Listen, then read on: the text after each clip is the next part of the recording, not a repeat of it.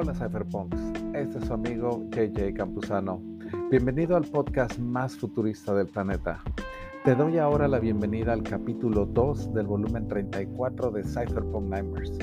Al principio dimos una explicación de los clientes en Ethereum y el Yellow Paper, la ingeniería en blockchain y código en Bitcoin y el Parity Hack.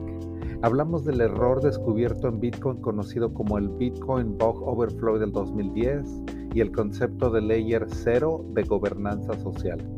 También hablamos de BitTorrent, GNutella y la era del peer-to-peer file sharing, el proyecto Darkcoin y su relación con Dash, así como el Dark Wallet Video y con las experiencias minando Dogecoin en el 2003 y terminamos con un masterclass sobre Bitcoin mining y liquid cooling en 2021 por nuestro amigo Pepe.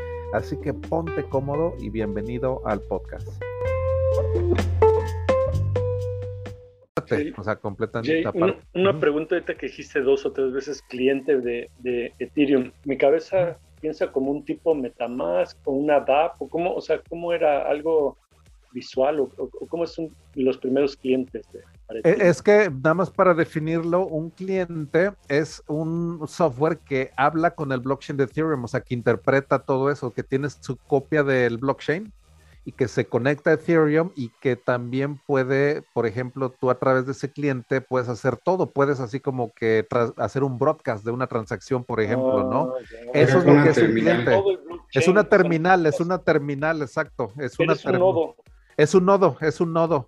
y ese nodo está eh, como que implementado en base al Yellow Paper que hizo Gavin Wood. Esa también fue una contribución, pero enorme, porque eh, Bitcoin no tiene el Yellow Paper, por ejemplo.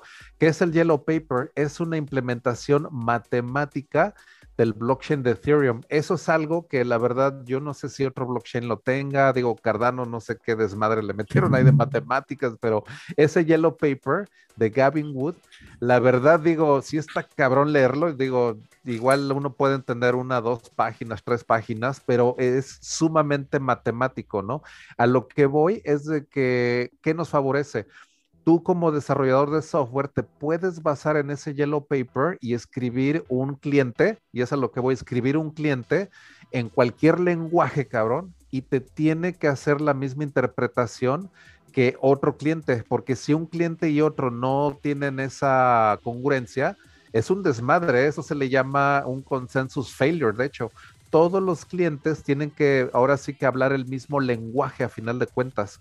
El, cliente es como la, un interpretador, o sea, es como si fuera un, intérprete, pero a final de cuentas, debajo están hablando el mismo lenguaje matemático, lo que se llama el bytecode de, del IBM, tiene que ser exactamente igual para todos los clientes, si no, uno interpreta de una manera. Lo dijo como igual que el Java Client, ¿no? El Java Server y Java Client. Lo que no sabía era que el Java Client, o bueno, que el cliente necesitas tener todo el blockchain. Eso, era lo que no sabía. Eh, lo puedes exactamente tener o apuntarlo, por ejemplo, a, eh, exactamente, está escrito en ese lenguaje, está escrito, por ejemplo, get es el más usado, ¿eh? por ejemplo, si ves una distribución de cómo están los clientes ahorita en Ethereum, vas a ver que el que más se utiliza ahorita en, en todas las redes es uno que se llama get, G-E-T-H, get que ese está escrito en ese lenguaje de Go, que de hecho también es muy, muy bueno, es un lenguaje muy moderno, de, también se los recomiendo a alguien que quiera aprender de programación. Go es uno de los lenguajes también para web, también más modernos. Eh, y ese es la interpretación, ese es, intérprete, pero aparte hay otros más, o sea, hay como otros tres o cuatro que están escritos en, en, en C ⁇ en Python, en, hay uno que creo que está hecho en Rust también, algo así. Y, pero esos son clientes, entonces uno puede escoger qué cliente corres tu nodo. Y si te, fijas, Jay, un poquito también lo que decía Artur y, tú, todos estos clientes y lenguajes que dices son muy populares, ¿no? O sea, no son tan difíciles de... Es, lo que quiere software libre, ¿no? Que hay un chorro de gente, muchos commits, un Git activo con muchas cosas y con el otro que estabas hablando de matemáticas, pues necesitas puro doctorado matemático, no sé quién. Puta, sí, no, hombre, es que ahí sí la barra es muy alta. O sea, ¿cómo va a creer? O sea, no, mi cabeza no entiende cómo, cómo puede crecer en escalabilidad de desarrolladores. ¿sí? En un código que sea casi inescrutable, ¿no? Si, por, si de por sí el código de Bitcoin ya es difícil, ¿no? También de interpretar, que está hecho en C ++ y todo eso, es un desmadre, la verdad. De hecho, muchos han dicho que el código de Bitcoin es como un plato de espagueti, cabrón, porque lo ves y en realidad es, está, pero así es un mega desmadre, en serio. O sea, es, un, e, es complejo, vaya, no es tan, tan sencillo. O sea, aprender a hacer una ingeniería de, de ese estilo de blockchain no es cualquier cosa. Un blockchain engineer, o sea, sí, o sea, sí, es una complejidad más o menos alta, ¿no? Ya cuando estás hablando de, de estos, ya implementación de protocolos y diseño de mecanismos y todo eso, está bien, bien cañón ya esto.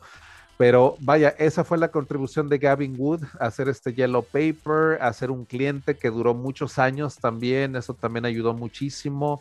Ya luego le hace esta divergencia, hace Polkadot, pero él es la visión que él tuvo de hacer este Web3. De hecho, es el que le dio también a Vitalik mucho de estas ideas, de hecho, de crear un, otro protocolo que se llamó MIST en ese tiempo, que ahora se llama, bueno, ahorita es IPFS, pero MIST de lo que se trataba era de hacer el, el almacenamiento descentralizado, o sea, era sumamente importante, o sea, el Gavin Wood desde esos años, cabrón, o sea, desde 2014, 2015, él ya tenía la visión de no hacer una nueva arquitectura de peer-to-peer, sino un nuevo Internet completamente, o sea, con almacenamiento y messaging, que la mensajería entre programas es muy, muy eh, eh, importante. Y ahí hay otro protocolo que se llama Swarm. Entonces tiene Swarm, Mist y Ethereum. Esos fueron los primeros eh, como que precursores de lo que se le llamó el Web 3 o el Holy Trinity de Ethereum en esos años. Ahorita ya se ve que es Ethereum, IPFS y tal vez este Whisper, que también es este, te digo, este protocolo que está para status, signal y todos esos, que es un protocolo de mensajería descentralizado completamente.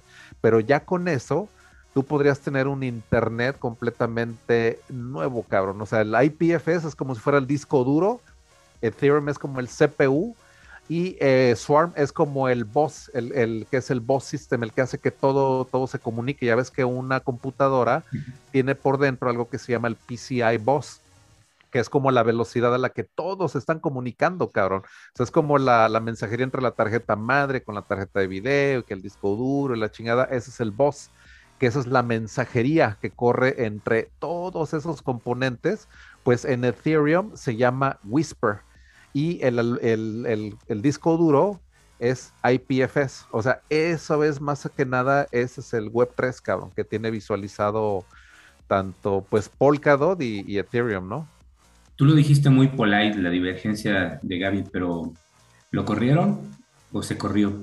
Porque llegó esta Ming Chang, ¿no? Y, le dijeron, pues es que estás llevando la, lana que te estamos dando de, de la fundación, la estás utilizando para para tu proyecto, precisamente este del que estabas hablando, ¿no?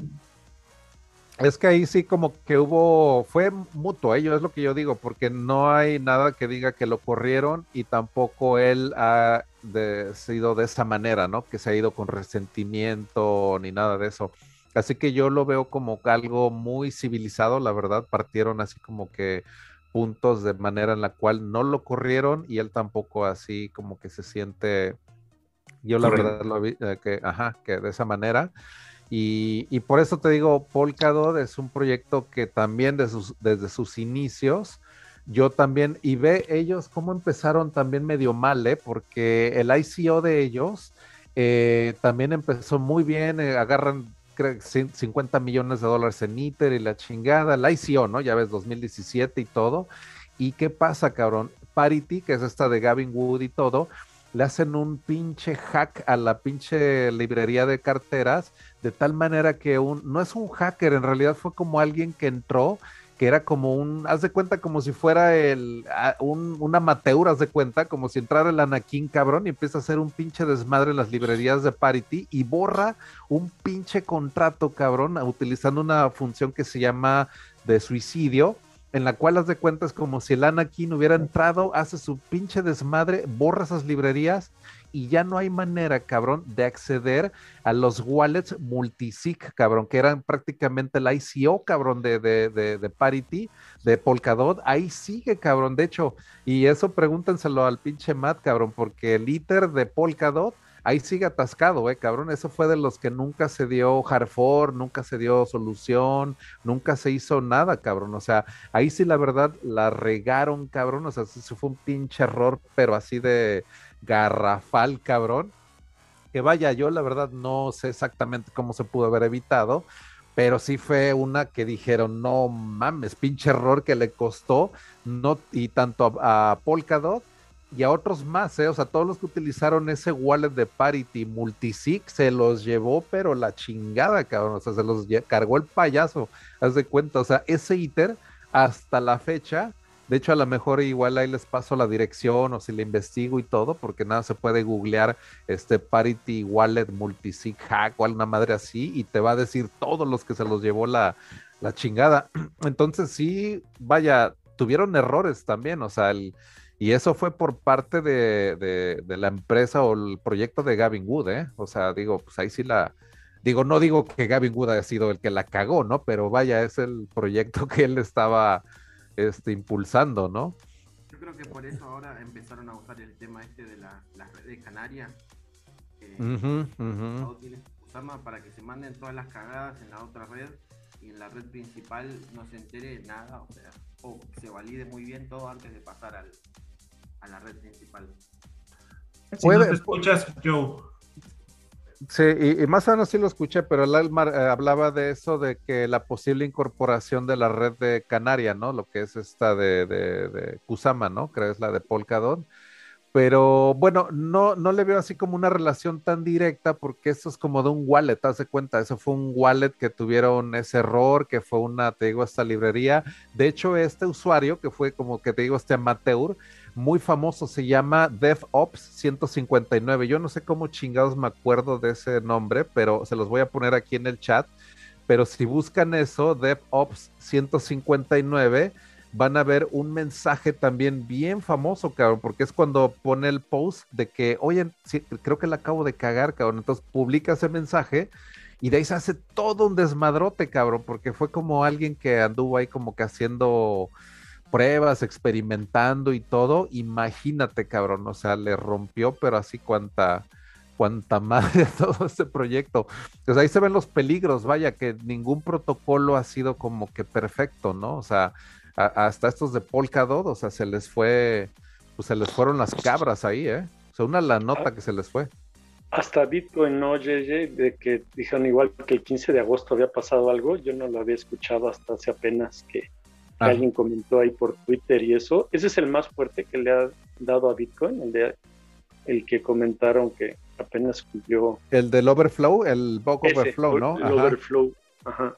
Ha habido, hubo, hubo otro más fuerte todavía, ¿eh? porque sí hubo una, ese estuvo cañón porque sí, la verdad, se tuvieron que hacer un reorg, haz de cuenta, se tuvo que hacer un, un hard fork, o sea, sí, la verdad fue un desmadre. Y nada más para los que no sepan, nada más es como si los que no sepan de este suceso, es como si nada más de repente checas y hay 64 mil millones de bitcoins, cabrón. O sea, imagínate, cabrón. O sea, era, pero así una cantidad, pero mega brutal de bitcoin que nada más de repente salen en un bloque, cabrón. Entonces, de cuenta que uno, un developer que se llama Jeff Garzik, que de hecho él también tiene luego otro proyecto también ahí todo, pero él es el que pone, cabrón, en Bitcoin Talk, eh, pone, oye, este bloque está medio raro, cabrón, el output, o sea, que está sacando de Bitcoin está, pero no mames, parece como que un error, haz de cuenta de uh, inter, integer uh, overflow.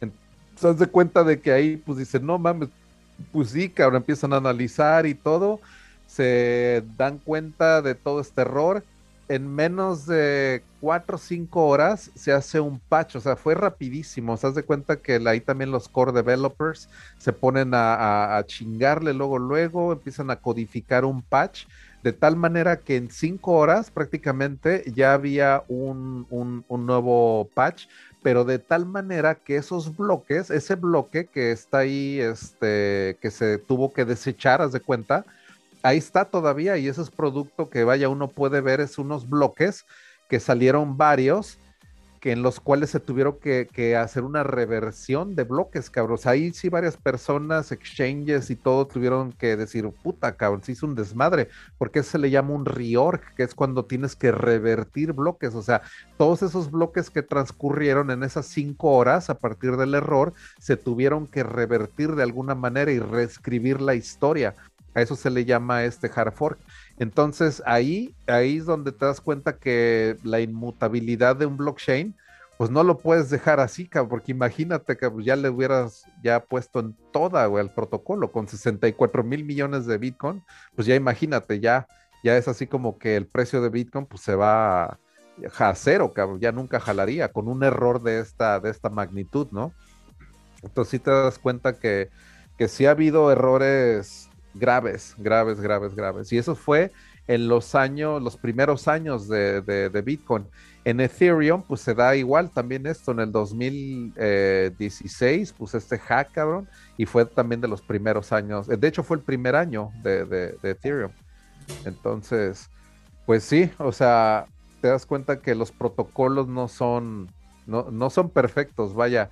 El, la capa 1 es blockchain, la capa 0 son las personas, que y eso es más poderosa todavía que lo que es el código todavía. Ya nos estamos dando cuenta de todo eso, porque la capa 0 es la que dice, a ver, cabrón, a ver, a ver, o sea, aquí esto no está bien, cabrón, o sea, tenemos que hacer algo.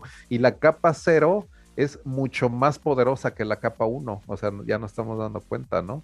Capa 1 es lo que las transacciones y todo, pero hay que darnos cuenta que el componente de coordinación humana es más, más hacia abajo todavía. O sea, la coordinación humana foros y todo eso pueden revertir un pinche blockchain, cabrón. O sea, ya vaya, estamos viendo esos ejemplos muy claros. Un blockchain se puede revertir cuando hay una coordinación humana completamente general de que el pinche código falló, cabrón. O sea, no mames, o sea, 64 mil millones de Bitcoin, ¿cómo chingados seguimos, no? O sea, es algo que, que ahí eh, no hubo nadie que dijera, oye, no, pues ese bloque sí es válido, pues no, cabrón, no hubo nadie que dijera eso, que dijera, no, es que el código es ley, la chingada, no, pues estás loco, cabrón, o sea, eh, eh, aquí de plano hubo una, una falla. Entonces te das cuenta que esta coordinación humana a nivel planeta, ya te digo, es, es, es el layer cero, o sea, eso, eso es lo, lo, más interesante que hay ¿eh? en de hecho, Lore, de hecho, hoy tuvo una plática, Lore Bitcoin, de la que habló de eso, del development en Bitcoin. De hecho, no la he visto la plática, pero eh, compartió ella una diapositiva en Twitter en donde hablaba ella del layer cero. Y eso me interesó. Dije, ay, güey, o sea, la verdad que bueno que también tengan ese concepto, ¿no? De que la coordinación humana es más poderosa que la capa 1 de, de un blockchain, ¿no? O sea, que de ahí parte toda esta este consenso, ¿no? Y el blockchain, la capa 1 es el reflejo más que nada de, esa, de esa coordinación. Así que, y, qué bueno, ¿no? Darse, darnos cuenta de eso. Consulta. Sí. Eh, esa, viste que vos estabas comentando que se revirtió eh, los bloques durante las 5 horas que fue el, evento este. ¿Eso tiene que ver con la capacidad eh, de hash. Digo, si hoy llegara a pasar algo con Bitcoin, ¿necesitarías tener una, una potencia de hash para poder revertir o no? O, no depende de eso? No, de hecho lo único que se hizo y dependió más que nada de, del consenso, o sea, que todos los mineros hicieran el update, pero no hubo una de, por ejemplo, de que hubiera un hash rate, así como si fuera un hash war, que, que hubiera un 51% para, para que ese pudiera pasar de alguna manera o algo, porque hubo un consenso del 100%, se hace cuenta que en cinco horas sale ese, ese patch o ese como que arreglo, todos los mineros lo aceptan, todos, absolutamente todos, o sea, no hay ningún, ningún desconsenso así de que algún minero dijera, porque a ellos, créeme que a ellos se les, se les cae también todo el negocio, o sea, los mineros están alineados de tal manera que ellos van por la línea que les maximiza el profit, cabrón. O sea, ellos son profit maximalist, así como el Anakin, cabrón, o sea, de, de maximalista de profit, Pues los mineros son así, cabrón, son tiburones, haz de cuenta. Y lo que pasa aquí es de que cuando hay esa falla, que les pueda destrozar su profit, haz de cuenta que hubiera 64 mil millones, no, pues haz de cuenta que el profit de los mineros, adiós, cabrón, o sea, adiós, todos los bitcoins que tienes, mira, adiós.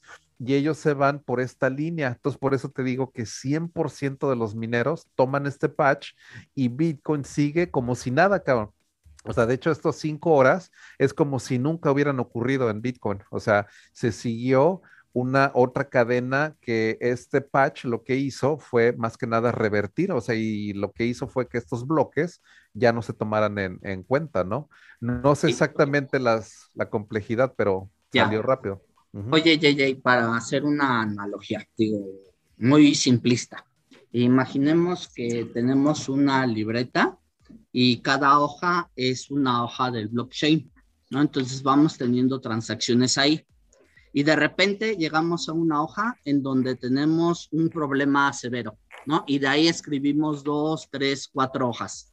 Entonces todo eso, pues una, son una serie de datos y llegamos a un consenso aquí todos los cyberpunks. No, ¿sabes qué? Esas tres hojas que ahí están escritas están mal. Entonces quiero entender que lo que hicieron fue remover esas tres hojas, como arrancarlas del cuaderno, dejarlas fuera del blockchain, y la siguiente hoja era la que ligaba a la transacción de hace cinco horas. ¿Fue así? Sí, exacto. Yo haría la analogía de que es como si alguien más bien se le hubiera regado toda la tinta, cabrón, en una de las hojas, porque si es un cagadero, porque pues imagínate, todas las hojas que venían después, ya era un mega desmadre también. Entonces ya era como seguir en un cuaderno donde toda la tinta está regada, cabrón. O sea, haz de cuenta que ya es un mega desmadre, o sea, haz de cuenta. Entonces dices, ay, güey, hay la posibilidad de regresar a una parte donde todas las hojas están limpias, cabrón, como si este pinche desmadre de tinta nunca hubiera ocurrido. Entonces, todos, todos, absolutamente los participantes, tanto exchanges, que también ellos tienen unos nodos que son más importantes que los nodos de los usuarios. ¿Por qué? Porque ellos como validan tantas transacciones de usuarios, ese nodo que ellos corren, a pesar de que es un nodo de cuenta de Bitcoin, pero un nodo que corre Coinbase, cuenta más, cabrón, que el nodo que yo tengo en mi casa, cabrón. ¿Por qué? Porque ese pinche nodo de Coinbase va a estar validando muchísimas transacciones, cabrón. Y si el nodo de Coinbase decide que es otra versión, la, de, la del protocolo, pues mi nodo en realidad no tiene ese, ese poder en el cual está validando tantas transacciones, o sea, no tiene tanto peso. Por eso sí hay una jerarquía de nodos en Bitcoin también. O sea, esos nodos de los exchanges son muy, muy importante ver hacia dónde van. Por eso los exchanges siempre dicen que cuando están haciendo un update de un, de un del protocolo, un hard fork, o sea, hacia dónde se van los exchanges, ¿no? Entonces. Imagínate, JJ, como dices, ¿no? Se hace un relajo y dice, ahora, ¿quién dice la verdad? ¿Este o este? No, pues este tiene más información porque tiene 100 mil transacciones y esta tiene tres. Pues, y el resguardo de un abrazo también, o sea, te imaginas cuánto Bitcoin tiene Coinbase ahorita en sus, en sus private keys, cabrón, o sea, de ellos lo que, de, esa versión que tienen es la que va a estar validando todas esas transacciones de esos Bitcoin que digan que sí son válidas y tu nodo no va a estar en consenso con ese supernodo, ¿no? O sea, ese que tiene esa, eh, tanto Bitcoin ahí. Entonces, sí hay, y lo de los mineros, a pesar de que ellos nada más tienen ese, un nodo también, ese nodo, ellos como tienen, están publicando bloques, tienen esa, esa ventaja también de que los nodos que tienen los mineros también son importantes, ¿no? O sea, uno como usuario, sí estás al mismo nivel, pero los mineros y los exchanges sí tienen como que ciertas, ahí como que como que jerarquía, ¿no? Entonces ellos hacen un update y como que fuerzan a que todos los demás también hagan ese, ese, ese update, ¿no? Entonces te digo, se hace ese upgrade, ese patch, todo mundo en consenso, tanto exchanges, mineros, eh, usuarios, o sea, pues todo el mundo empezó a bajarlo también, o sea, el, el, el patch, de tal manera que la red hizo una actualización, pero muy, muy rápida. Entonces, eso es lo importante, las blockchains se pueden modificar, pero así, cabrón. ¿Haz de cuenta que mañana sale una computadora cuántica, cabrón? O sea, nada más así de la noche a la mañana y le rompe su madre a la encriptación que tiene Bitcoin, haz de cuenta, el SHA-256 y todas esas madres, ¿no? Pues lo que puede, un blockchain como está compuesto de software, pues lo que hace es de que decir, puta, ya se hizo un desmadre, ya están así rompiendo private keys o lo que sea, pues hacen un update de tal manera que incorporan otro tipo de firmas que son a prueba de, de, computadoras cuánticas que se llaman eh, firmas Lamport, se llaman, que esas son firmas que son completamente a prueba de, computación cuántica y un blockchain podría sobrevivir de manera, por como está compuesto de software, es a lo que voy, un ataque de ese estilo, pues simplemente hace un upgrade y dice, puta, pues ya, o sea, cambias las reglas del juego, o sea, hacia el interior Bitcoin es ese juego, es ese juego perfecto, ¿no? De que corre en base a la capa cero. Y si la capa cero dice, mira, hay que hacer ese cambio, cabrón, pues lo hace y ya. O sea, esa es la capa cero, es la que, la que mandas, la que, a lo que voy. Si todos dijéramos, puta, ya esto de la computación cuántica ya es un peligro y todo, pues se hace ese cambio, cabrón. Y, y la capa cero es, te digo, la que hace que todo este cambio ocurra a final de cuentas, ¿no? Pero así se, comportan las redes blockchain. O sea, de, esa manera, son muy flexibles por ese, por ese aspecto, ¿no? Y son imposibles de matar, cabrón, porque pues, o sea, residen en, todos los nodos, o sea, no hay manera de apagar una red blockchain. Eso es lo, lo, interesante. Así como el protocolo BitTorrent, que cuando salió el BitTorrent, fue un desmadre también porque ya Napster ya lo habían apagado, ya le dijeron, mira, esto ya le rompimos su madre, ya Napster ya, ya no corre y todo, y empieza a jalar otro protocolo descentralizado, peer-to-peer, que se llama BitTorrent. Y ahí empieza ya a salir toda una serie de protocolos nuevos, que es Genutella, LimeWire, eh, no sé si alguna vez les haya tocado utilizar, e, usar esos, pero esta es la nueva era del file sharing descentralizado, porque Napster completamente centralizado, ¿no? O sea, eran los servidores de este cabrón y todo, y pues lo echan para abajo. Pero ahora con BitTorrent, ya no, cabrón, o sea, esa madre ya está jalando el BitTorrent desde el, vaya, ahí, así es donde uno baja programas y todo, ¿no? Entonces es imparable, porque es un protocolo que está corriendo en todos lados. De hecho, yo tengo un torrent client ahorita corriendo en esta Dell porque estoy bajando programas y la chingada y ya los bajé y los dejé como SID, entonces estoy corriendo también un, cliente de torrent también. O sea, estoy yo compartiendo archivos. O sea, ahorita todo lo que yo ya bajé, que fue una aplicación de Photoshop y Premiere y todo, en esta nueva laptop, ya dejé yo esa copia que yo ya bajé, yo ya la dejé disponible para los demás. O sea, como uno es buena onda y todo, pues la dejas ahí prendido el client para que los demás que tengan necesidad de acceder a ese archivo, ahí está, cabrón, siempre. O sea, yo nada más necesito tener mi cliente ahí prendido y está haciendo esa disponibilidad. O sea, le estoy pasando archivos a otras personas y yo ni cuenta me doy. O sea, pero eso es torrent, ese es un protocolo de peer-to-peer. Entonces, Bitcoin incorpora ciertas características de BitTorrent, es muy, muy parecido porque es peer-to-peer. peer to peer pero tiene ese, e, esa, esa característica de tener ese toque, ¿no? Y la minería, o sea, esa fue la genialidad de, Satoshi Nakamoto, ¿no? De, lanzar un sistema de criptoeconomics, cabrón, porque esa fue la genialidad de, de Satoshi Nakamoto. Ese güey no inventó ni proof of work, no inventó peer-to-peer, no inventó nada de lo que viene en el Bitcoin White Paper, es nuevo, nada, cabrón, nada, nada, nada, nada. Lo que él hizo fue hacer una genialidad de, estas piezas y de meterle los incentivos, cabrón, eso de, game theory, ¿no? De que te va a dar 50 eh, bitcoins cada 10 minutos, pues eso es algo que la verdad es muy innovador, cabrón, es hacer como un juego que se hizo un bootstrap, o sea, el bootstrap es cuando algo crece por sí solo, cabrón. Ese proceso es algo genial, cabrón. O sea, es algo que, que la verdad te digo, marcó la, historia, ¿no? O sea, esa, esa composición que hizo Satoshi Nakamoto, ese grupo de personas o esa persona, yo no sé si haya sido una sola, pero el estilo que él tenía de escribir es de una sola, o sea, eh, de todos los emails que él escribió, hay un libro que se los recomiendo, se llama The Book of Satoshi, que de hecho ahí está disponible en Amazon y todo eso. Y lo que me gusta es de que todos sus emails están por categoría. Entonces, si das de cuenta que tú quieres ver lo que dijo Satoshi sobre, no sé, sobre política, pues lo tienen ahí, ¿no? Como que un, una compilación, pero por categorías, haz de cuenta. Y hasta te dicen qué fecha lo dijo y todo. La verdad está muy padre ese de The Book of Satoshi. Pero ahí porque te metes en la mente, cabrón. O sea, estás ahí de veras en lo, todo lo que él escribió. O sea, ahí están, ¿no? Son como las escrituras, vaya. O sea, que, que ahí están, ¿no? Entonces está muy padre ese libro, se lo recomiendo. Eh, lo escribió este, un cuate que hizo esa compilación.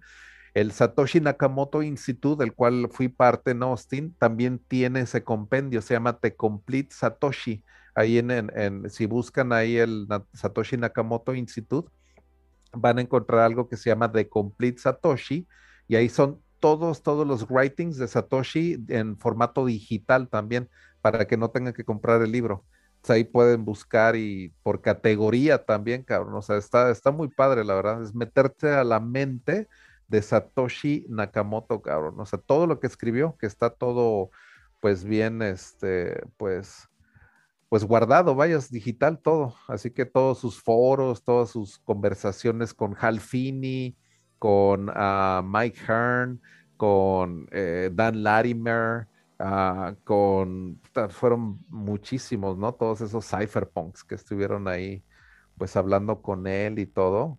Eh, Vitalik no, nunca tuvo el contacto directo, ¿no? Con Satoshi, pero, pero sí ha habido, pues, varios, ¿no? Que sí tuvieron ese, pues, esa, eh, eh, que estuvieron ahí en esos años, ¿no? Adam este, también. Adam Back, exacto, Adam Back. De hecho, él es de los que están ahí con referencia en el white paper, pero porque él hizo Hashcash, él no hizo Proof of Work, para dejarlo bien, bien claro. Adam Back no es el creador de Proof of Work.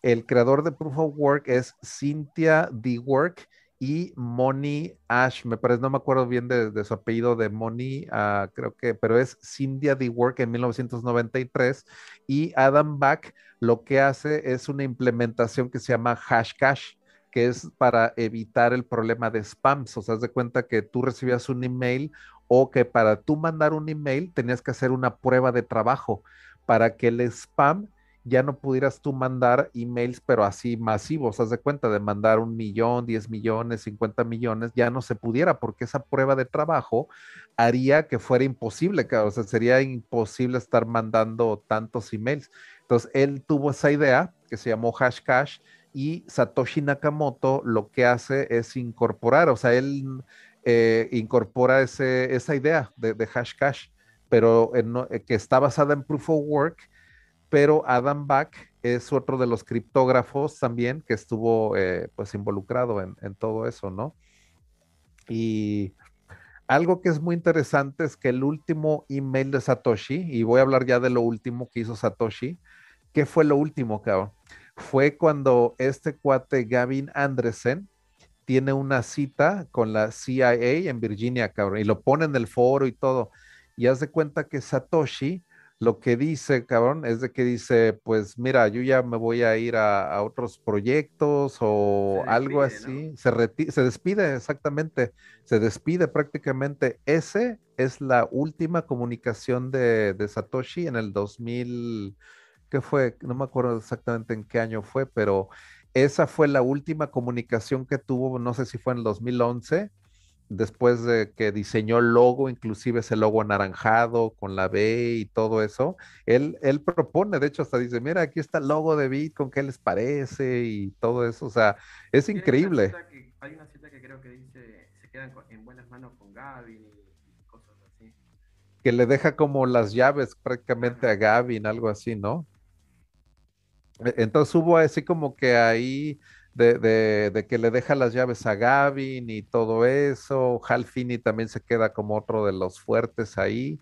Entonces, pues Satoshi se despide prácticamente después de esa, de esa parte y cuando Wikileaks también empieza a tomar Bitcoin, haz de cuenta, porque Wikileaks le quitan todo, toda la conexión financiera con Visa, Mastercard, PayPal, toda esa mafia le quita toda la, la, conexión financiera. Entonces Wikileaks, Julian Assange, se entera de Bitcoin, cabrón, en esos años también el Julian Assange.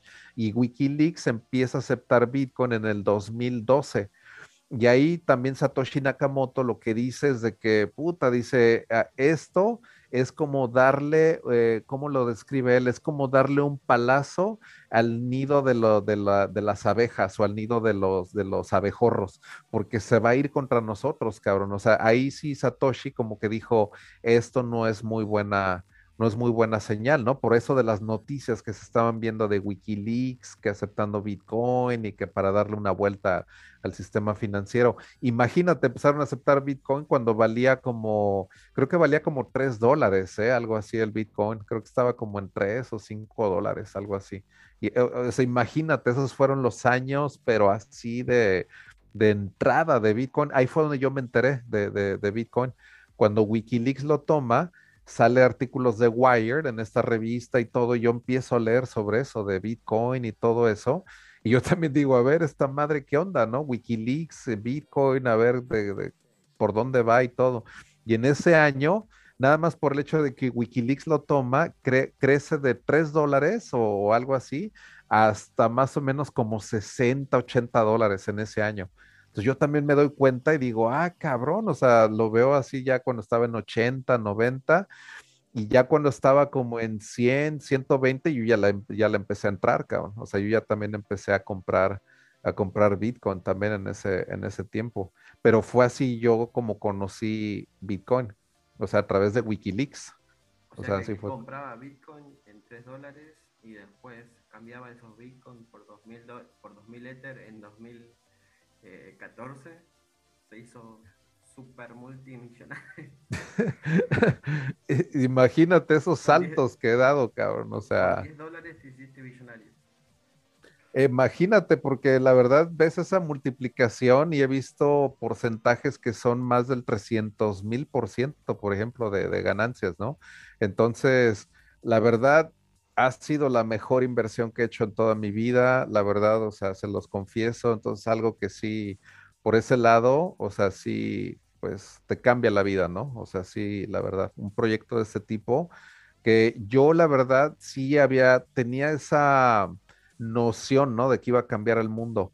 Y yo dije, pues me voy a subir en este, en este barco y hasta donde llegue, cabrón. O sea, hasta donde hasta donde llegue. Y esto apenas, apenas siento que va empezando, ¿eh? Entonces, pero esos fueron los primeros años de, de, cripto. De hecho, blockchain era un, algo que no, no era ni siquiera, cuando se hablaba de Bitcoin en esos años, 2012, 2013, blockchain no, no era ni siquiera un concepto todavía, o sea, porque todavía no, no se definía exactamente qué era ese, ese concepto. De hecho, Satoshi, él famosamente nunca utilizó ese, ese, ese término. Habló de un, una un chain of blocks, pero nunca dijo blockchain en realidad en ninguno de, su, de ese del Book of Satoshi. Si lo buscas, en ninguna parte dice blockchain, es lo raro, de que también Satoshi jamás, jamás en todos sus tratados, lo que escribió, dijo blockchain, dijo chain of blocks y ya, es hasta lo más cerca que llegó a hablar también ahí, ¿no? Entonces, ya esto fue algo que surgió ya, ya, ya después, ¿no? O sea, este concepto.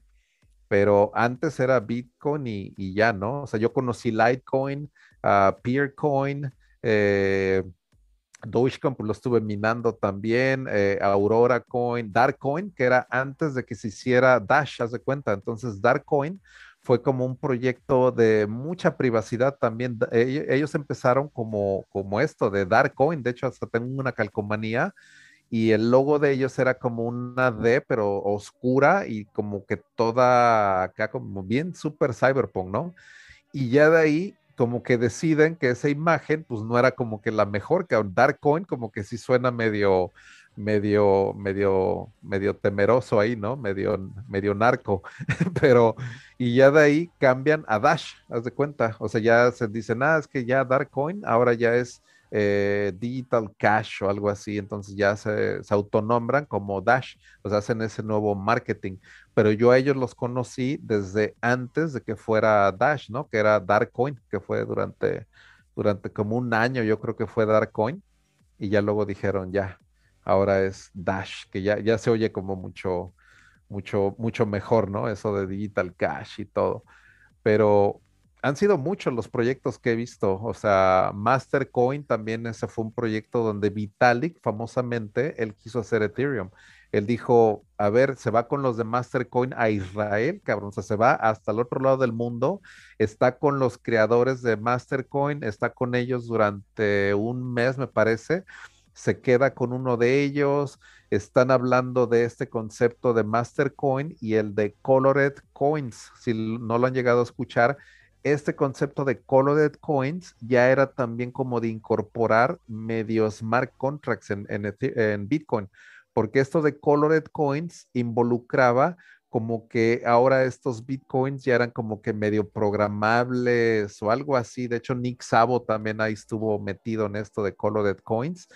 Pero también, o sea, Vitalik dice, puta, es que esto es un desmadre porque ustedes lo que quieren hacer es como que una navaja suiza, cabrón. Nos das de cuenta de que para cada cosa sacas que un blockchain o una madre, que un desarmador y esto y el otro y así. Y lo que dice Vitalik es que no va por ahí, cabrón. O sea, es un blockchain mejor general. O sea, de cuenta que no tenga mejor características y que sea una plataforma donde puedas hacer lo que tú quieras, cabrón. O sea, que no tengas un blockchain que sea, por ejemplo, para crear tokens o que sea un blockchain para crear, por ejemplo, DeFi o que sea un blockchain para gaming. No, mejor, cabrón, nos olvídate de eso. Mejor haz un blockchain donde se puede hacer todo, cabrón, nos das de cuenta, completamente generalizado. O sea, no le des características al blockchain específicas, déjalo completamente generalizado. Vamos a hacer un, una, una computadora genérica, un Turing Machine, vaya, esa es la idea de Vitalik, cabrón la que él, la que él quiso impulsar. Y los de Mastercoin le dicen, ¿sabes qué, cabrón? Ya llevamos un chingo de, trabajo en esto, pues no lo vamos a volver a rehacer. Y el Vitalik dice, no mames, es que, ¿por qué no? O sea, si esto deberían de dejar todo lo que están haciendo y mejor hacerlo de esta manera, pero pues no le agarran la onda pues a Vitalik. O sea, le dicen, no, pues es que ya tenemos toda, pues nuestra, toda nuestra visión, cabrón. Y ahí es donde Vitalik, después de viajar a Israel y de España, se va también a Toronto también, digo, se va a varios lados, a, San Francisco. De hecho, a San Francisco es donde él trata también de hacerlo, ahí con los de Mastercoin también en, en mero Silicon Valley. Y al último, después de ese viaje, es donde famosamente él dice, ya la chingada, cabrón, mejor voy a hacer un blockchain este, completamente nuevo. Él no quería, cabrón, o sea, la verdad, porque e, él escribía para Bitcoin Magazine, o sea, él escribía del protocolo de Bitcoin, o sea, él lo entiende, pero, o sea, no, no se pudo, vaya, él no pudo hacerlo dentro del protocolo de Bitcoin. Él famosamente, te digo, se fue un año completo a este a España, que es donde se queda ahí a dormir en el piso, cabrón, están durmiendo en una como en un compound anárquico, cabrón, que está ahí cerca de Barcelona, que es completamente, tenías que cruzar un río, cabrón, llegas a este lugar y eh, completamente, ahora sí que tenía dos baños, uno adentro y otro afuera, pero era un desmadre, cabrón. O sea, dice que ahí, o sea, te tenías que dormir en el suelo, no había electricidad, o, o sea, sí había electricidad porque todos estaban chambeando, pero vaya, las condiciones eran muy, muy así como, ahí eran los headquarters de Bitcoin Magazine, cabrón. O sea, haz de cuenta, famosamente en uno de esos cuartos, alguien, o sea, con un pinche papel le puso Bitcoin Magazine Headquarters, y ahí, porque ahí dormía ese cabrón, el güey de Mijaí Alaise y, el, y Roxana, ahí dormían, cabrón, en ese pinche, en Barcelona, cabrón, y desde ahí publicaban Bitcoin Magazine, cabrón, desde ese pinche, como que un, un compound de un güey que, lo buscaba la ley allá en España, cabrón. Creo que se apellida Conte o no me acuerdo cómo se apellida, pero era un cabrón que compró el terreno y todo y ese madre como una pinche fábrica abandonada o no sé qué era y dijo, ahí hagan lo que quieran, cabrón, ahí está. Y, ahí le cayeron un chingo de developers y la chingada y todo. Un güey bien loco que se llama Amir Taki, que era también este súper loco. Entonces había dos Amir. Había uno que le decían el Amir anárquico, que era el Amir Taki, y era el Amir Chetrit, que era la, el Amir capitalista, porque ese cabrón era el que nomás quería la lana de, Ethereum. Pero el Amir Taki, cabrón, ese cabrón, si lo buscan, está loquísimo y es de los mejores developers en Bitcoin. También. Y que es autodidacta, ¿no? Que no sabía programar, ¿no? Y que solito, o sea, que está cañón del coco, ¿no?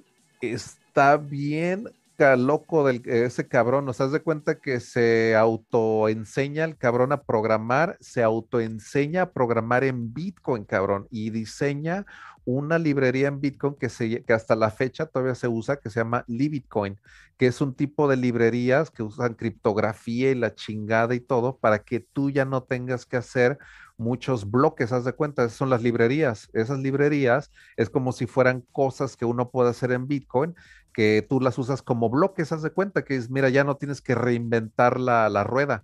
Y el pinche Mirtaki se avienta toda una librería de Bitcoin, cabrón. Puta madre. los códigos de reuso, ¿no? Para que ya no, nada más los reuses y reuses, reuses las librerías. E, exactamente, son las librerías, exactamente. Y este güey escribe una muy famosa que se llama Libitcoin y se avienta un proyecto que se llama Dark Wallet ahí en, en Barcelona, cabrón.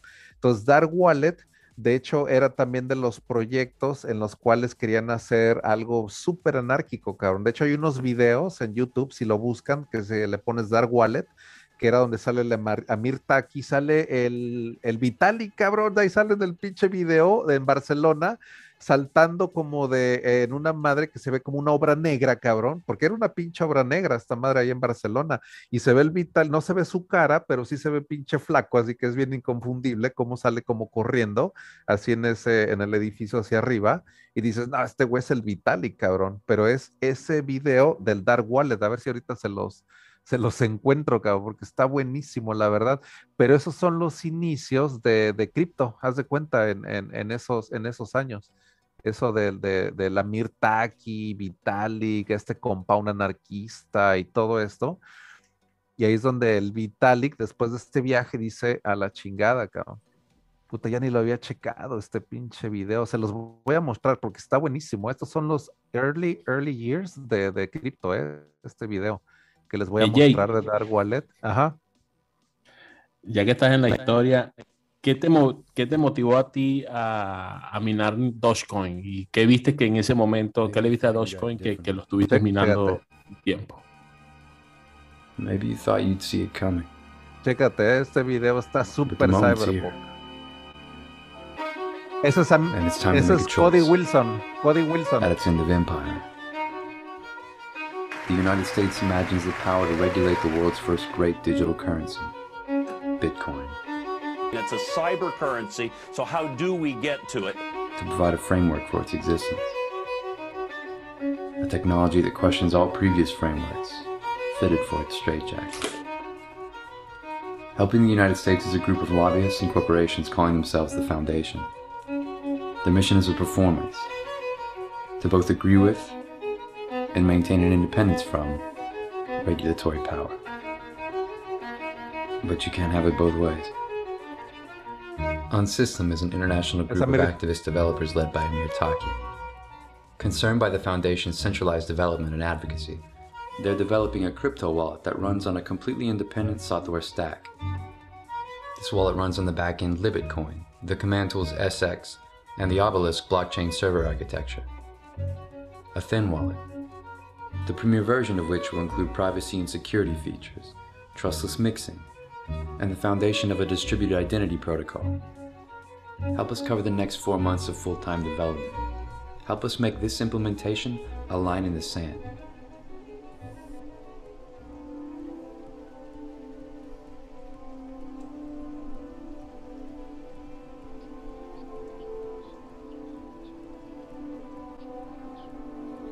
of technology. Now we are all being intercepted right. permanently. This is, this is a state change. My personal bank accounts were shut down and I was blacklisted from having a personal bank account.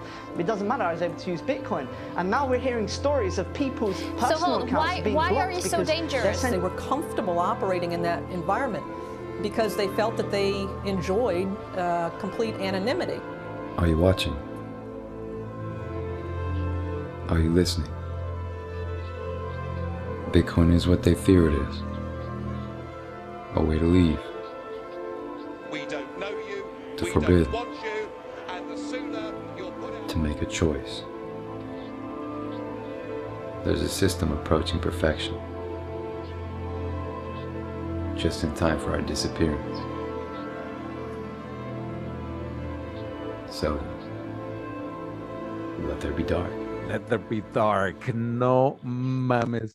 A mí este video hasta me pone la pinche carne de gallina, cabrón. O sea, el güey que habla, nada más para que sepan, se llama Cody Wilson. Ese cabrón demandó al Departamento de la Defensa de los Estados Unidos, así de esos pinches huevotes, porque eh, ese güey publicó una, una, un 3D printer que podía imprimirte, cabrón, una parte de la metralleta, que es para hacer una R15, de, eh, de, manera completamente secreta. O sea, de tal manera que ahora tú puedes tener una metralleta que es completamente fantasma, cabrón. O sea, es una pieza muy, muy importante que es el alma de una metralleta. Yo no sabía bien cómo funcionan esas madres, pero esta alma, haz de cuenta que si tú la tienes, que esa es la única parte que está regulada por el Departamento de la Defensa. Haz de cuenta que de ahí en fuera todo lo encuentras en un marketplace, o sea, haz de cuenta con Bitcoin, tú puedes comprar que el cañón, la mira, el gatillo, que la pinche culata y que todo, todo, todo con Bitcoin, menos estar esta, el alma, cabrón. Nos das de cuenta que esto yo no sabía, pero ahí es donde se incorpora todo. Os das de cuenta que todo lo que son las balas, el gatillo, la culata, el cañón, parten de la parte central. Que, que yo no sabía bien, y este cabrón ah, saca una impresora de esto, cabrón. O sea, imagínate, ese es el cabrón que habló en ese video, Cody Wilson, para que lo conozcan.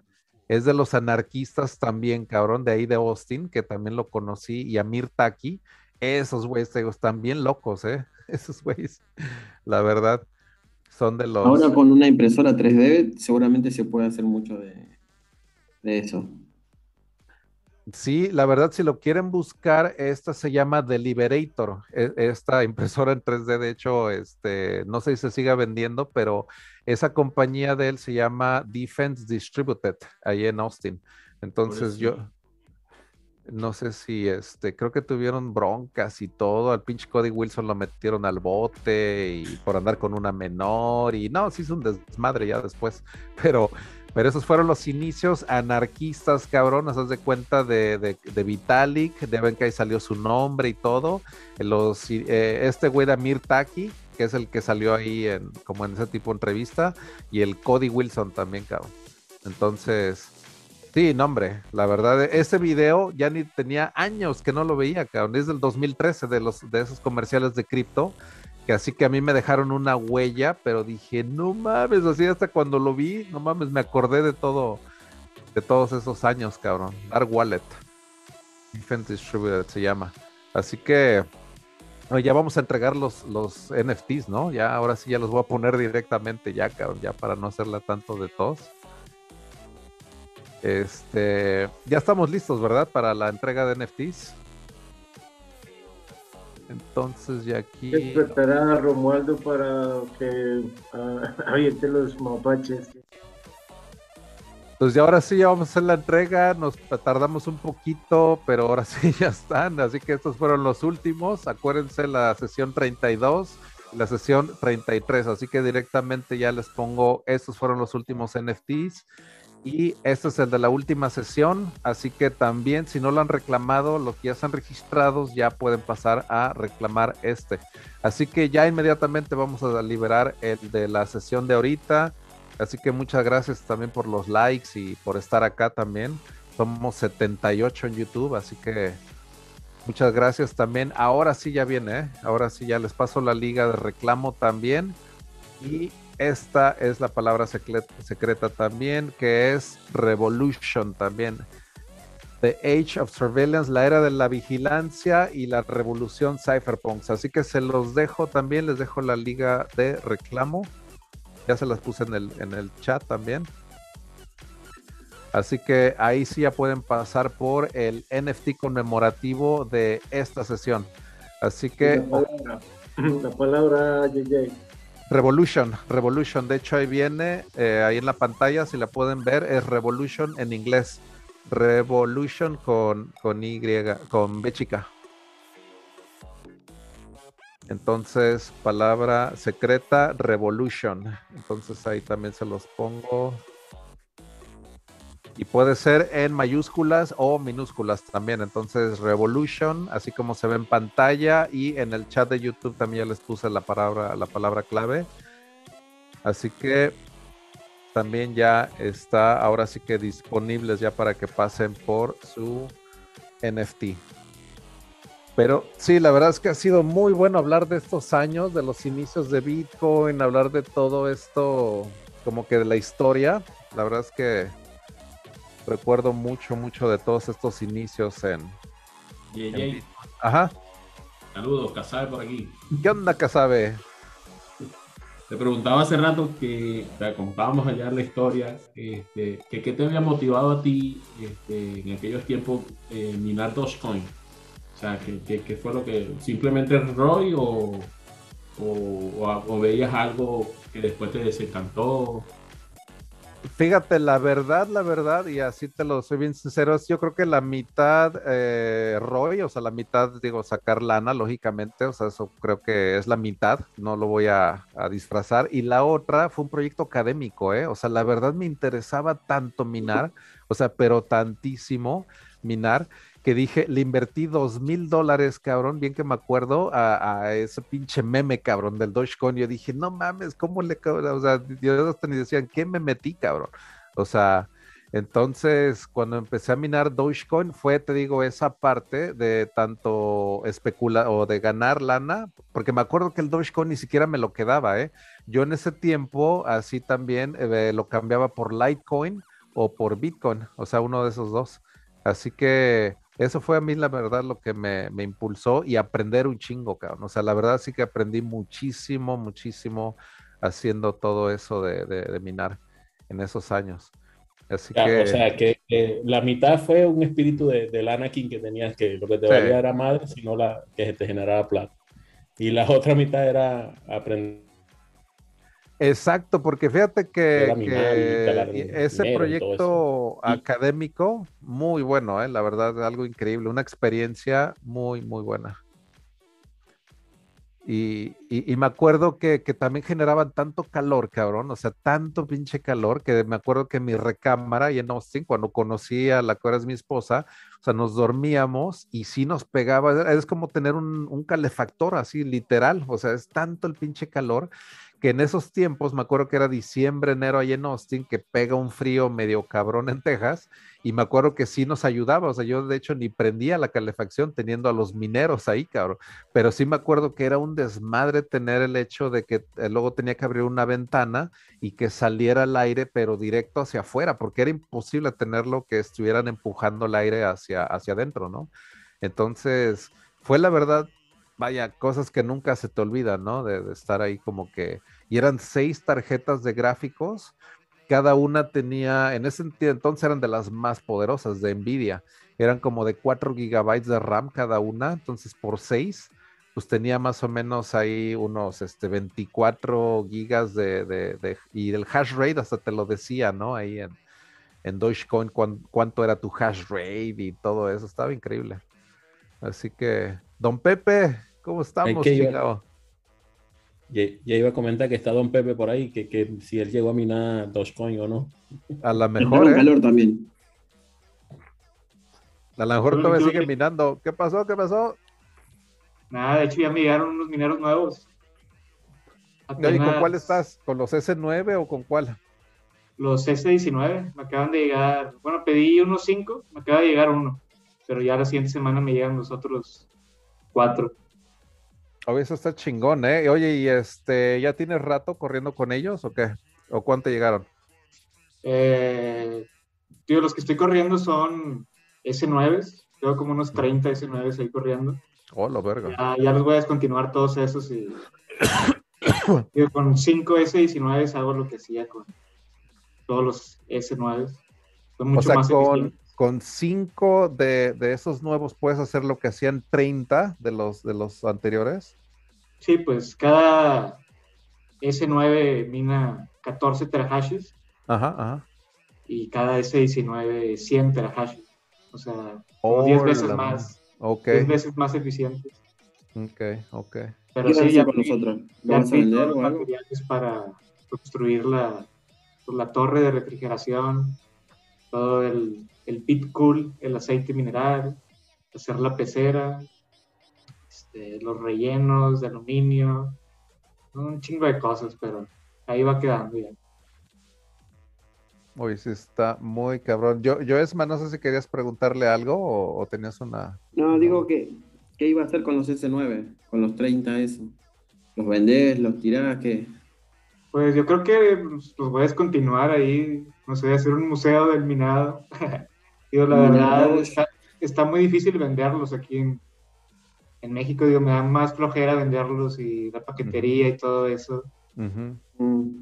No todos funcionan bien, hay unos que les fallan algunas tarjetas, este, los hashing boards, pero pues sí, yo creo que ya no va a cambiar todos esos, digo, ya son modelos muy viejitos, tienen más de siete años corriendo.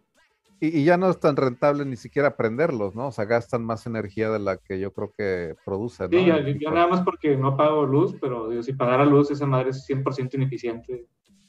Ah, ok, ok. No, pues esa es la ventaja, güey. Ya cuando no pagas luz, pues eso también ya te, te ayuda un buen y todo. Y son más ruidosos también, ¿no? Sí, pero como los voy a sumergir en, en, en aceite mineral, este, no van a hacer ningún ruido, van a estar abajo del agua estar súper ah, fríos. O sea, ¿están completamente sumergidos así en líquido o, sea, alrededor? van, a estar sumergidos en una pecera como cinco mineros S19, este, ese aceite mineral oil le llaman en inglés, aceite dieléctrico, no sé cómo le digan. Y pues sí, como no conduce electricidad, este, pero, por ejemplo, o sea, a pesar de que tengas el liquid cooling, ¿no? O sea, algo así, los fans de los, de los, S, de los S19, o sea, tienen que seguir, ¿no? O sea, los fans no hacen así un chingo de ruido también, o sea, los... No, eso se los quito. Este, ah, ok. Sí, se los quito y... Ok, ok. Eso, los sumerjo y ya no necesitan los abanicos porque pues el agua va a estar bien fría ahí con, con la torre. Ah, ok, ya no es a, través de fans, ya es a través de líquido, todo eso. Sí, no, ya, ya me quiero Como si fuera como sí, anticongelante, de cuenta. Sí, no quiero hacer nada con aire porque me quita mucho tiempo de vida a los mineros y es un pedo los filtros. Este, se te mete mucha tierra, está en una ciudad que tiene playa, arena, y polvo, un chingo de pedos, aparte que es súper ruidoso. Uf. Eh, y pues sí, ya, ya sumergiéndolos es un poco más caro, el eh, primer chingazo, pero a la larga este, vale mucho más la pena. Y aparte está con madre hacer la torrecita y todo ese pedo para el enfriamiento. Oye, ¿y qué tal se ve? ¿Le pusiste neón o algo o no? O sea, ¿se ve así X o, o sea, de ver bien chingona esa pinche torrecita, ¿eh? Así ya con... Todavía no la construyo, apenas, creo que unas dos semanas, sí, apenas ando pidiendo todos los, los materiales de la Ciudad de México, mm. el, relleno, pero va a ser hecha de, de, blocks, entonces no es, mucho pedo. Okay. Este, a, mero arriba un abanico, eh, lo más caro es el, relleno aluminio. Este, y sí, pues de hecho lo, más caro es el pinche líquido donde van a ir los mineros y la pecera y los propios, pues los propios mineros. ¿La pecera es como algo de plexiglas algo así? ¿O más o menos qué es la pecera? Ando viendo qué material voy a utilizar. Este, Yo creo que quiero utilizar aluminio. Este, comprarme como que alguna placa y un compa que sabe soldar que, que se la rife. Este, pero el doblado y todo eso es un pedo. Pero es lo que ando viendo, si usar este aluminio o este o hacerlo así como una pecera literal con este cristal este okay. No el nombre del material ahorita, pero, pero sí. Entonces, sí sería, tendría algo medio transparente, ¿no? Como dices, cristal o algo así como medio, o sea... si, usara cristal, pues sí, sería transparente, literal, como una pecera y ahí puedes ver los mineros. Y si uso aluminio, pues básicamente como en las cocinas, donde lavan los trastes, esas cosas ahí gigantescas, una mini pecerita ahí, nada más para meter los mineros y sumergirlos ahí, una mini alberca. Ahora, no, está chingón, ¿eh? la verdad. sí, no, me está súper divertido el proyecto, o sea, yo no soy ingeniero y tengo que aprender ahí de termodinámica y si le metes esta agua a la temperatura y, luego crees, crees, que tienes un problema resuelto y luego la presión y luego resulta que todos los materiales que había pensado utilizar eh, aguantaban la temperatura, necesitaban materiales más, más verdes, más, más resistentes Sí, cada, cada vez estás dando cuenta de ahí tinkereándole. Pues esta es mi tercera versión de una mining farm. Ya la que Oye, y, y, tu inversión, sí, por ejemplo, en este, los S19, aluminio y todo el desmadre, pues sí es una inversión más o menos fuerte, ¿no? Como cuánto es más o menos, si se puede saber o algo así. Si es, pues ¿Salen caros estos? Con unos cinco mineros y ya contando la torre y todo el pedo y el líquido, yo creo que se me va a meter unos 700, 800 mil pesos. Pero... 40 mil dólares, ¿no? Algo así, 40 por ahí. Sí, pero los recupero en, en siete meses, ocho, ocho, ocho, meses a lo mucho. Okay. Pues ya después de eso, todo es ganancia. O sea, Mira, la Anakin hasta dice, mira, ya, sí, a huevo, no, eso ya le sonó, ya, ya le sonó, ya. Entonces, ahora sí, ya la Anakin dice, ah, ok, ya, ya te agarré el pedo, ya, ahora sí, ya. Sí, Empieza a tomar Hablas idioma. Ahora ya estás hablando mi idioma, ya. A mí me a dormir, pero me quedo otro ratito, güey. Ya no estamos entendiendo. Tener, tener, tu propia fuente de bitcoins limpios también, pues es una chulada. No, no pasar por un exchange. Este, Bitcoin frescos, exacto, este, Bitcoin nuevos, esta poca el, el, Alex se mete, el Alex se mete de buzo ahí a la piscina esa que están haciendo. no, pero la neta, o sea, hasta pagando electricidad te sale. O sea, a mí me sale ocho meses no pagando electricidad, pero si pagas esa electricidad, te sale en, un año, el doble. Ok, este, Los S19 a mí me no va a vender eh, Bitcoin en, en OTC ahora que sé que es un sí, pues, sí. pues con un premium por estar limpios esos bitcoins, venderlos más caros. Oye, los miners no es mucho desmadre conseguirlos, o sea, la disponibilidad es, no es difícil, o sea, o de dónde te llegan. Los pedí, los pedí hace tres semanas y me ha llegado apenas uno. Hace como dos semanas y me decidió que la siguiente semana ya me llegan todos. Hace como tres semanas, vienen directos desde China. este, uso un broker que el güey está en Texas y como yo también estoy en Texas, eh, no me los puedo vender ahí porque hay un sales tax. Estoy usando un forward system, como que, que me llegaron primero a, a, Oregon y luego de Oregon a que me los forwardearon a Texas.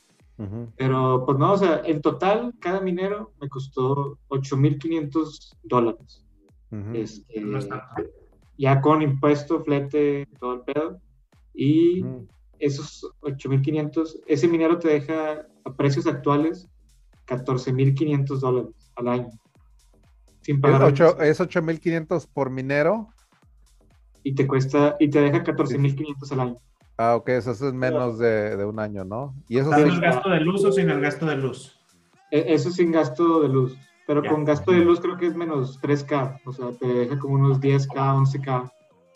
Está bien, no sé, está con nada. Y si el precio va subiendo de Bitcoin, o sea, recuperas la plata más rápido, digamos, ¿no? Sí, pues el precio sube, recupero el precio más rápido. Este, Y pues sí, le estoy dando un descuento, un, promedio de vida a este minero de, cuatro años. Que probablemente vaya a durar más, pero probablemente me vaya a durar. son tres de ganancia limpia, porque en el primer año vos recuperas. Y sí. Y sobre todo la, y la apreciación que va a tener Bitcoin, ¿no? De lo que vaya a eh, lo que conservas y todo, pues ya. O sea, todo eso también lo vas conservando y esa apreciación también te va a dar un retorno de inversión mucho mayor también. Sí, aparte los puedo hacer overclock, los mineros como van a estar en temperatura super fría, pues les puedo meter más galleta y este, correr más. Oye, ¿y esto los vas a tener en Tamaulipas o en Texas? Los en, en Tamaulipas. Ok, sí puedo robarlos. No sé, Esos güeyes son tus partners estratégicos, la CFE. Por, eso ando así. No puedes desprenderte de ellos. Tienen que, son muy importantes esos güeyes. Y alguien no me ha visto acá on fire.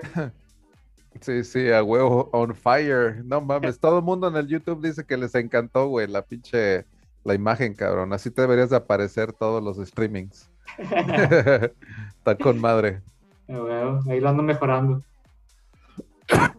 Oye, no, pues qué chido, eh, la neta. O sea, ese proyecto, la verdad, está muy bueno porque a mí también me da a pensar sobre todo en qué infraestructura necesitaría yo también montar para nodos validadores, cabrón, porque yo también estoy pensando con, empezando con el mío, pero si em, me empiezo a meter de uno, luego 10, luego empiezo a meter a lo mejor hasta 100 nodos validadores, no voy a tener que utilizar un equipo, voy a tener que utilizar varios, cabrón, o sea, varios equipos, pero algo que también tenga redundancia, o sea, algo. Entonces sí necesito pensar a mediano plazo qué infraestructura de nodos validadores voy a tener que hacer para Ethereum 2.0, ¿no? Que sería como la minería de... También la, seguridad, no nada más de, redes, sino física, porque vi ahí por, por ahí un post de Reddit en donde no sé quién se lo robaron físicamente, todo su, pues, su compu, con todo su nodo, y creo que el slashing se lo estaba fregando. No terminé de leer muy bien, pero, pero sí, este, también eso es un, un peligro de que pues físicamente te lo roben. Que te lo roben y que tengas esa, por ejemplo, esa onda de que se pueda duplicar. Aquí la seguridad que tienes de que nodo das de cuenta que te lo roban, cabrón. O sea, esa madre. Lo que tiene ahí se le llama validating keys, que eso es una parte, ¿no? Pero haz de cuenta que esa te lo roban. Tú las puedes generar otra vez a partir de otro que se llama withdrawal key entonces tú puedes generar otra. Entonces dices, ah, pues el nodo que chinga su madre, ¿no? O sea, el withdrawal key lo dejas tú aparte siempre, porque es bien importante el withdrawal key. De hecho, si te llegan a robar un nodo o algo así, no te afecta porque son dos llaves, y eso es bien importante recalcarlo, son dos llaves que se utilizan en Ethereum 2.0. Una es para validar, o sea, es una con la que tú entras con tus 32 ITER y es como que te dan ese ticket de acceso, es, son tus validating keys, que eso es bien importante en tu nodo y la chingada y todo. Pero otra más importante se le llaman withdrawal keys, que eso es como un mnemónico de 24 palabras que eso lo puedes tener, te digo, este, aparte, o sea, completamente, o, meterlo en un hardware wallet y todo. Y el nodo validador, pues haz de cuenta que queda como, como eh, nada más ahí corriendo activamente con esas llaves valida de validating keys, pero haz de cuenta que te lo roban, así como dices tú, o sea, te chingan ahí el nodo, o los que tengas, o lo que sea, lo que tú tendrías que hacer es irte inmediatamente o volver a comprar el equipo o lo que sea, o tener de alguna manera discos duros que puedas replicar eh, ese nodo inmediatamente y meterle otros validating keys y tú ya estás este, minando otra vez. Entonces, esa sería más o menos la, estrategia, o sea, de tener algo así.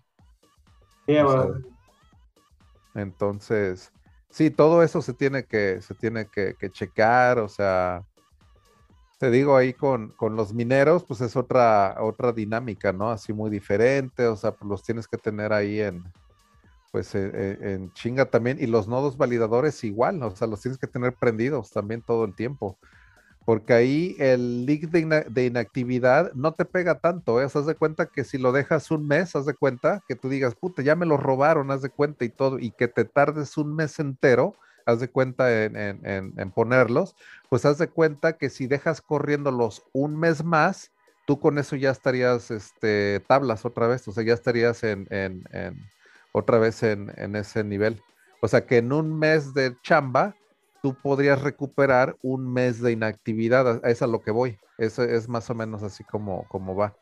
Entonces, sí te pega, pero te puedes recuperar, te digo. Entonces, si estás activo más del 60% del año, tú con eso ya estarías en, positivo, ¿no? Que no sería óptimo, pero, pero no estarías perdiendo tampoco. sí, pues comprarle ahí como que una batería de respaldo, cosas así para los peores casos, no sé.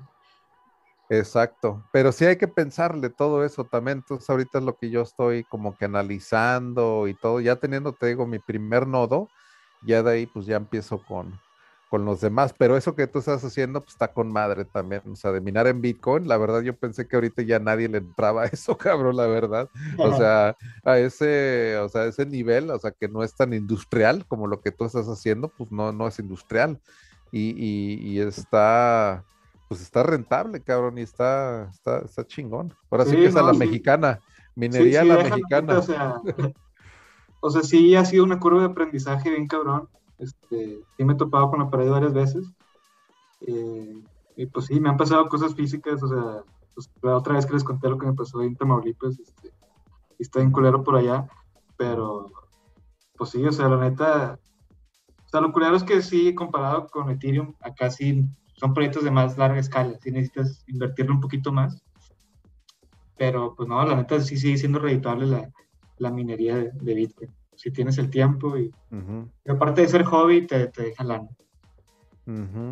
Y sabes, bastante, porque... Tanto, Pepe, porque comprar 32 setters ahorita, ¿qué son? 32, son como 90 mil dólares, güey. Claro, te sale la mitad, o sea. Exacto. Sí, pues sí. Y para, un, y para un ciclo de cuatro años, que tres estés ganando, porque en el primero es para recuperar la plata solamente, los otros tres son pura ganancia, es bastante, bastante bueno. Sí, yo cuatro años en el peor de los casos, digo, porque los S9 que tengo ahorita los compré usados. Y creo que es un modelo del 2014 por ahí. Entonces ya tienen siete años estando ahí trabajando con varios dueños.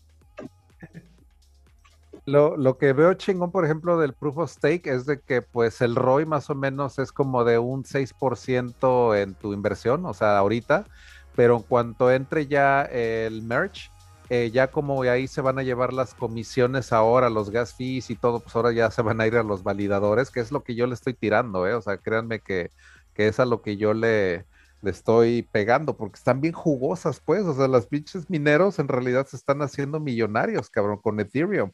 O sea, ahora que esas comisiones se van a los nodos validadores, en lugar de un 6%, tú ahora le puedes estar calculando un 15 a un 20% sobre tu ITER, cabrón, cada año. O sea, imagínate, puedes hacer crecer tu ITER de un 15 a un 20% de manera prácticamente pasiva, ¿no? O sea, sin tener tanto gasto, o sea, recurrente.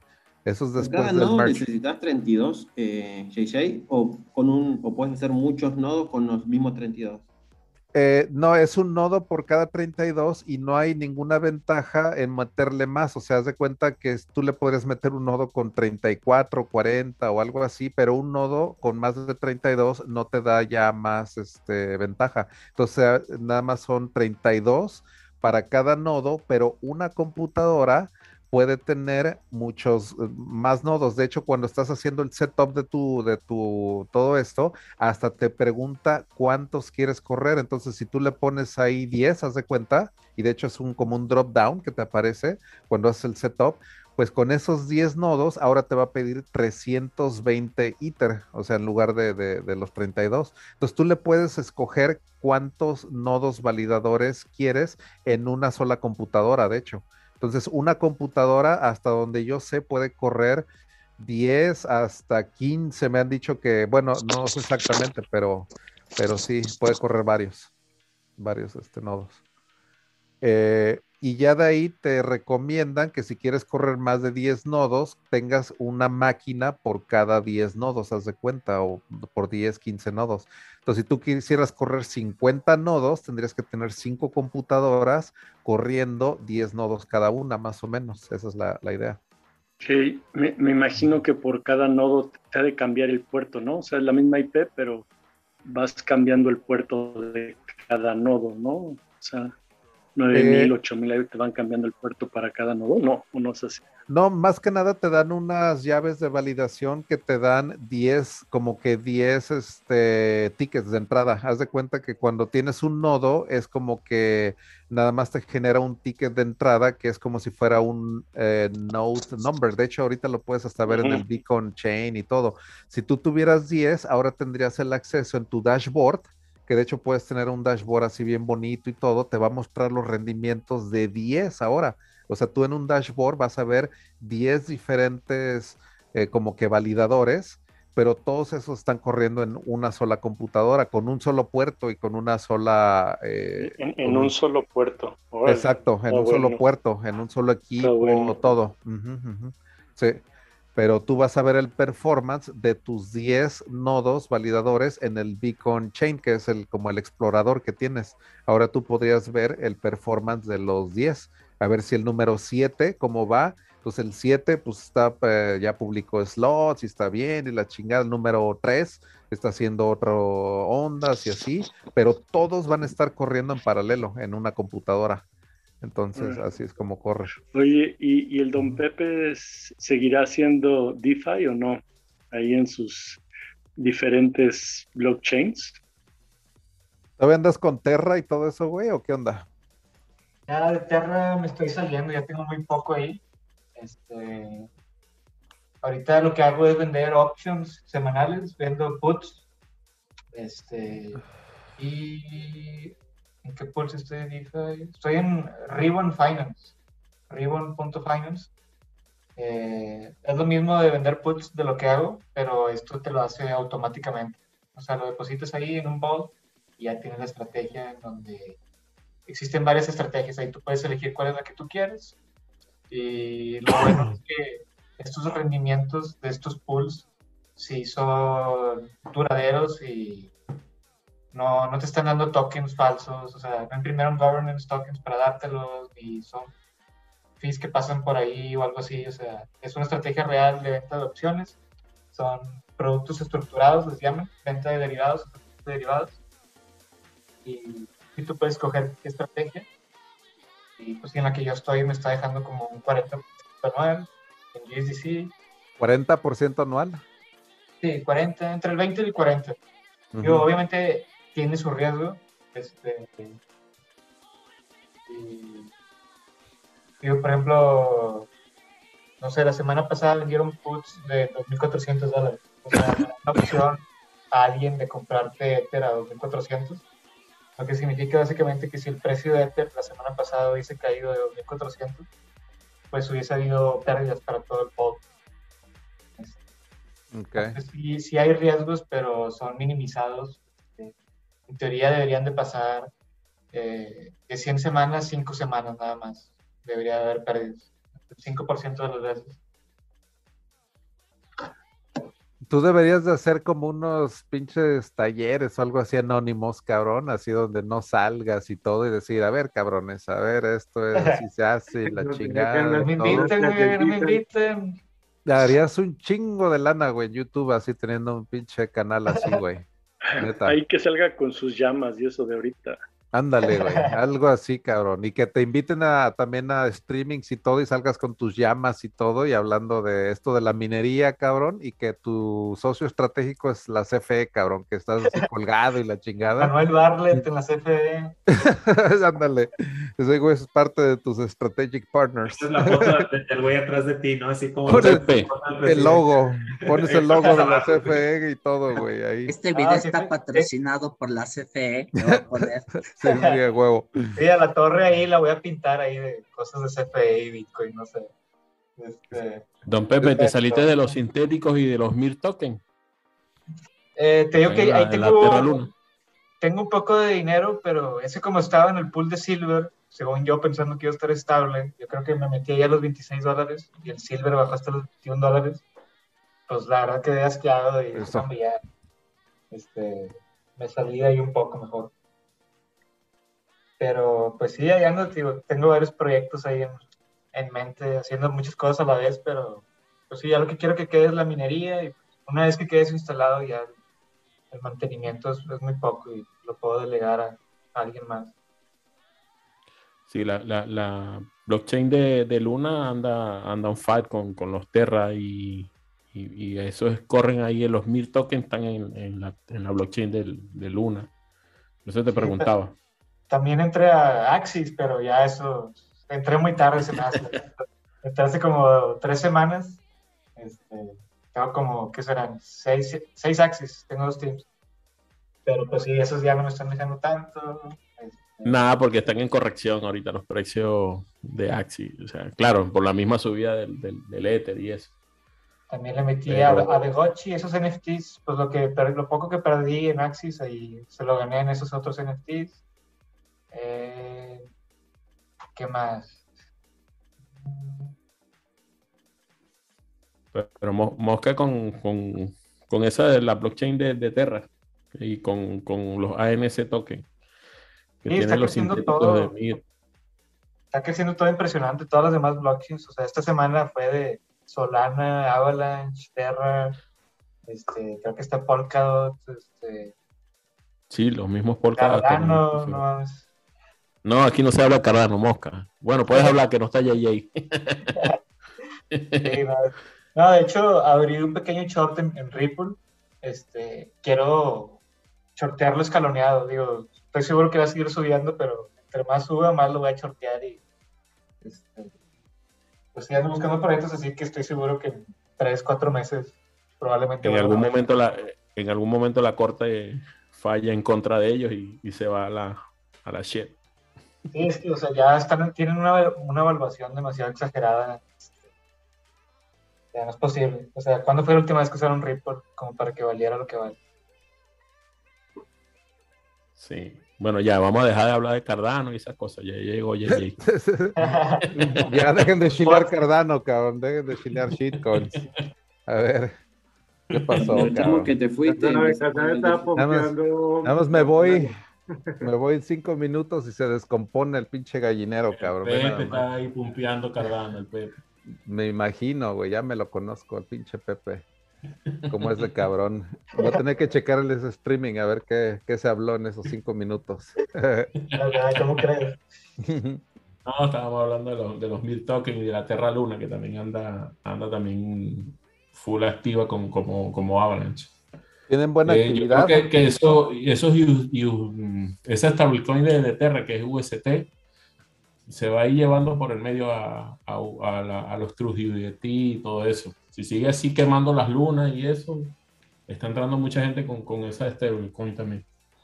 Llegó a casi 3 billones bloqueados ahora. Estaba dentro del, del top 10, creo, de proyectos DeFi que, con más eh, stablecoin blo- bloqueados. Sí, yo también creo que lo vi también por ahí. Pero que- tienen que ponerle el ojo a esa, a esa blockchain también. Estaba dando casi un 20% anual, 18,5, algo así, en, en su stablecoin. Es un montón. Y es que la verdad en un stablecoin vas a ver los mejores rendimientos porque tienes que considerar que al tenerlo en un stablecoin no lo vas a tener en cripto, por ejemplo. Entonces, esa es la oportunidad de costo que estás perdiendo, ¿no? Si eh, Ethereum o algún otro cripto se aprecia más de lo que te ofrece ese stablecoin, pues entonces esa oportunidad de costo tú ya no, ya, por eso también es riesgoso eh, tener un stablecoin y te deben forzosamente dar un buen rendimiento. O sea, ese 40% que tiene ahí Don Pepe está justificado por el hecho de que él no lo está invirtiendo en Ethereum, por ejemplo, o en otro tipo de monedas que le puede dar ese, pues esa ese potencial, ¿no? Que tiene de que Ethereum pues, se vaya, no sé, un 200, 300% arriba, ¿no? Entonces, por eso es el riesgo que él está tomando, ¿no? En, en tener este, stable coins, proveer liquidez y pues a fuerzas te deben de dar un muy buen rendimiento, ¿no? De utilizar ese, esos fondos.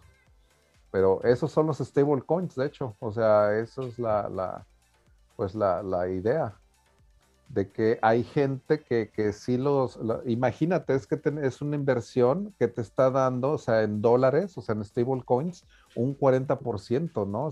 La verdad está increíble. O sea, ¿en qué lugar? O sea, te dan así de una manera estable, o sea, pues es un stable coin que prácticamente pues te están como que asegurando, ¿no? Ese rendimiento está, o sea, increíble, increíble. Por eso te digo que es una nueva estructura financiera, Sí, completamente. y luego en, en Ribbon Fi- Finance, ese, ese proyecto que les digo, todavía es un poco nuevo, no, no tiene mucho, este, todavía no se habla mucho de él, este, y han sido muy conservadores, por ejemplo, tienen un token, pero el token es, no es transferible, entonces no tiene precio, tratan de alejarse de esa especulación, este, solamente sirve para votaciones. Y la neta, la, la gente que te topas en esos tipos de discos eh, me impresiona. Yo, por ejemplo, me topé, uh, me pareció interesante en Twitter una persona que era un mexicano y que tenía un CryptoPunk. Y dije, ay, chinga, pues déjame ver qué, qué más tiene este vato. Y me empecé a ver todos sus NFTs. Y el güey cagado en lana, así, chingo de NFTs pasados de lanza y mexicano. Y dije, pues, qué raro que, pues, que nadie lo conozca, este güey en la comunidad. José Rodríguez, ¿o quién, güey? es un güey que se llama Sergito.ed. Órale. Y luego ya lo empecé a buscar, güey, que ya sabes, Google Skills. ¿No es el hermano de Luis Miguel o quién es el.? Oh, no, ese es el. Ah, el, Alexito, el güey. vato resulta que trabajaba para, era director de Barclays, de, pinches Structured Products, vendía equities en, en, la TAM. Pro- Products se enfocaba en, en equities director de toda Latinoamérica. Este, trabajó en Goldman Sachs y en Barclays. wow. Y por, eso, por, por estoquearlo así dije, ah, la madre, es este vato de que este mexicano este, tiene un chingo de NFTs. Y luego a los dos días me lo topo en el Discord de Ribbon Finance haciendo preguntas este, pues de los vaults, de, este, porque son puros derivados, son productos estructurados, este, estrategias con derivados. Y voy haciendo preguntas y pues nadie sabía quién era el vato. Y que pues, este vato es el, de que el exdirector de toda la región de Latinoamérica de derivados. Este, y ahorita el vato, pues obviamente ya no trabaja para nada de eso, súper joven. ¿Y qué es lo que hace full time? Pues estar en un Discord de Ribbon Finance, este, viendo qué pedo. Este, o sea, ese tipo de casualidades me parece súper interesante. Comprando punks por ahí. Smart money, güey. Pues es que la verdad eso es el dinero inteligente, ¿no? Que dices, güey. O sea, pues este vato, o sea, como que sí, o sea, tiene un nivel así, pues, de, de, inteligencia financiera muy cabrón. Y ves, por ejemplo, lo que hace Mark Cuban, ¿no? Por ejemplo, ¿no? O sea, de que ese cabrón está aprendiendo Solidity, le entra a los tokens, NFTs, DeFi, la chingada, y, y, pues ves toda esa tendencia, ¿no? De lo que hace la gente que le gusta jugar con la lana y hacer un chingo de lana, o sea, es lo que, lo que le están entrando, ¿no? A, a DeFi. Entonces, eso, la verdad, está, está muy chingón. Ahí está su Twitter, ¿no? Dices. Sí, ahí, ahí lo pasé. Que... Ok, ok. Sí, el vato es súper nuevo en la comunidad cripto y como que no se cotorreaba mucho con la comunidad mexicana, pero por ejemplo, hoy creo que hoy el vato lanzó una fiesta en Manhattan, ahí en Nueva York, de puros NFTs, de que gente que tiene Mi Bits y CryptoPunks, un chingo de gente.